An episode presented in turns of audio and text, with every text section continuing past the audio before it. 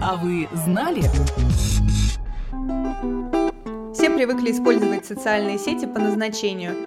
Обмениваться сообщениями, делиться фотографиями и ставить лайки. Лайки крутятся, и массы мутятся. Но даже в такой привычной среде, как соцсети, есть уйма возможностей помогать и просить о помощи. Эти возможности предлагают и Facebook, и ВКонтакте.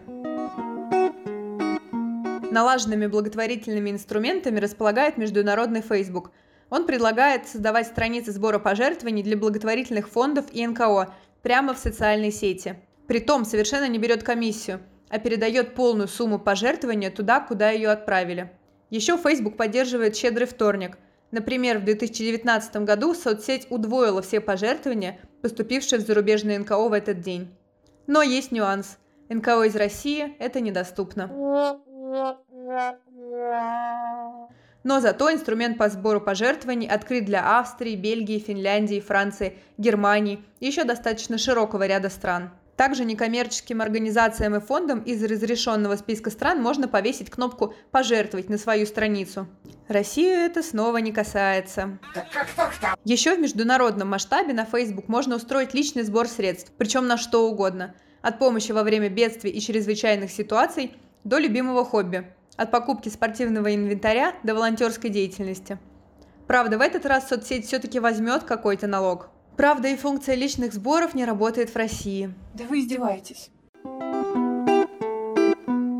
Российская благотворительность в социальных сетях больше развивается ВКонтакте. В 2017 году там появилась отдельная группа «Благотворительность ВКонтакте». Ее создали, чтобы начать системную работу с фондами и НКО. Вскоре ВКонтакте запустил образовательный курс для НКО, на котором объяснил, как пользоваться соцсетью для добрых дел, как общаться с аудиторией и настраивать рекламу.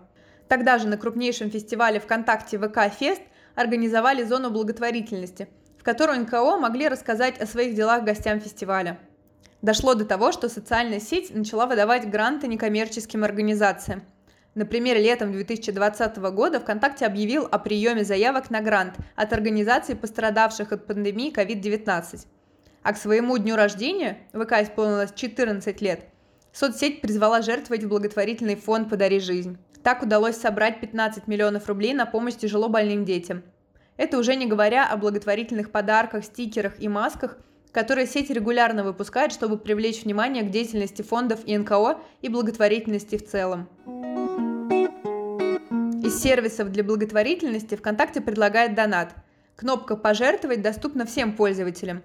Это могут быть и пожертвования художникам, поэтам или авторам различных пабликов, и пожертвования в благотворительные фонды. Сам ВК комиссию не берет, но ее могут взять платежные сервисы. С 2016 года ВКонтакте также работает приложение по сбору пожертвований от проекта Добро Mail.ru. Через него жертвователи могут узнать, как завершился сбор и увидеть финансовые отчеты. Этот подкаст создан с использованием средств гранта президента Российской Федерации на развитие гражданского общества, предоставленного Фондом президентских грантов.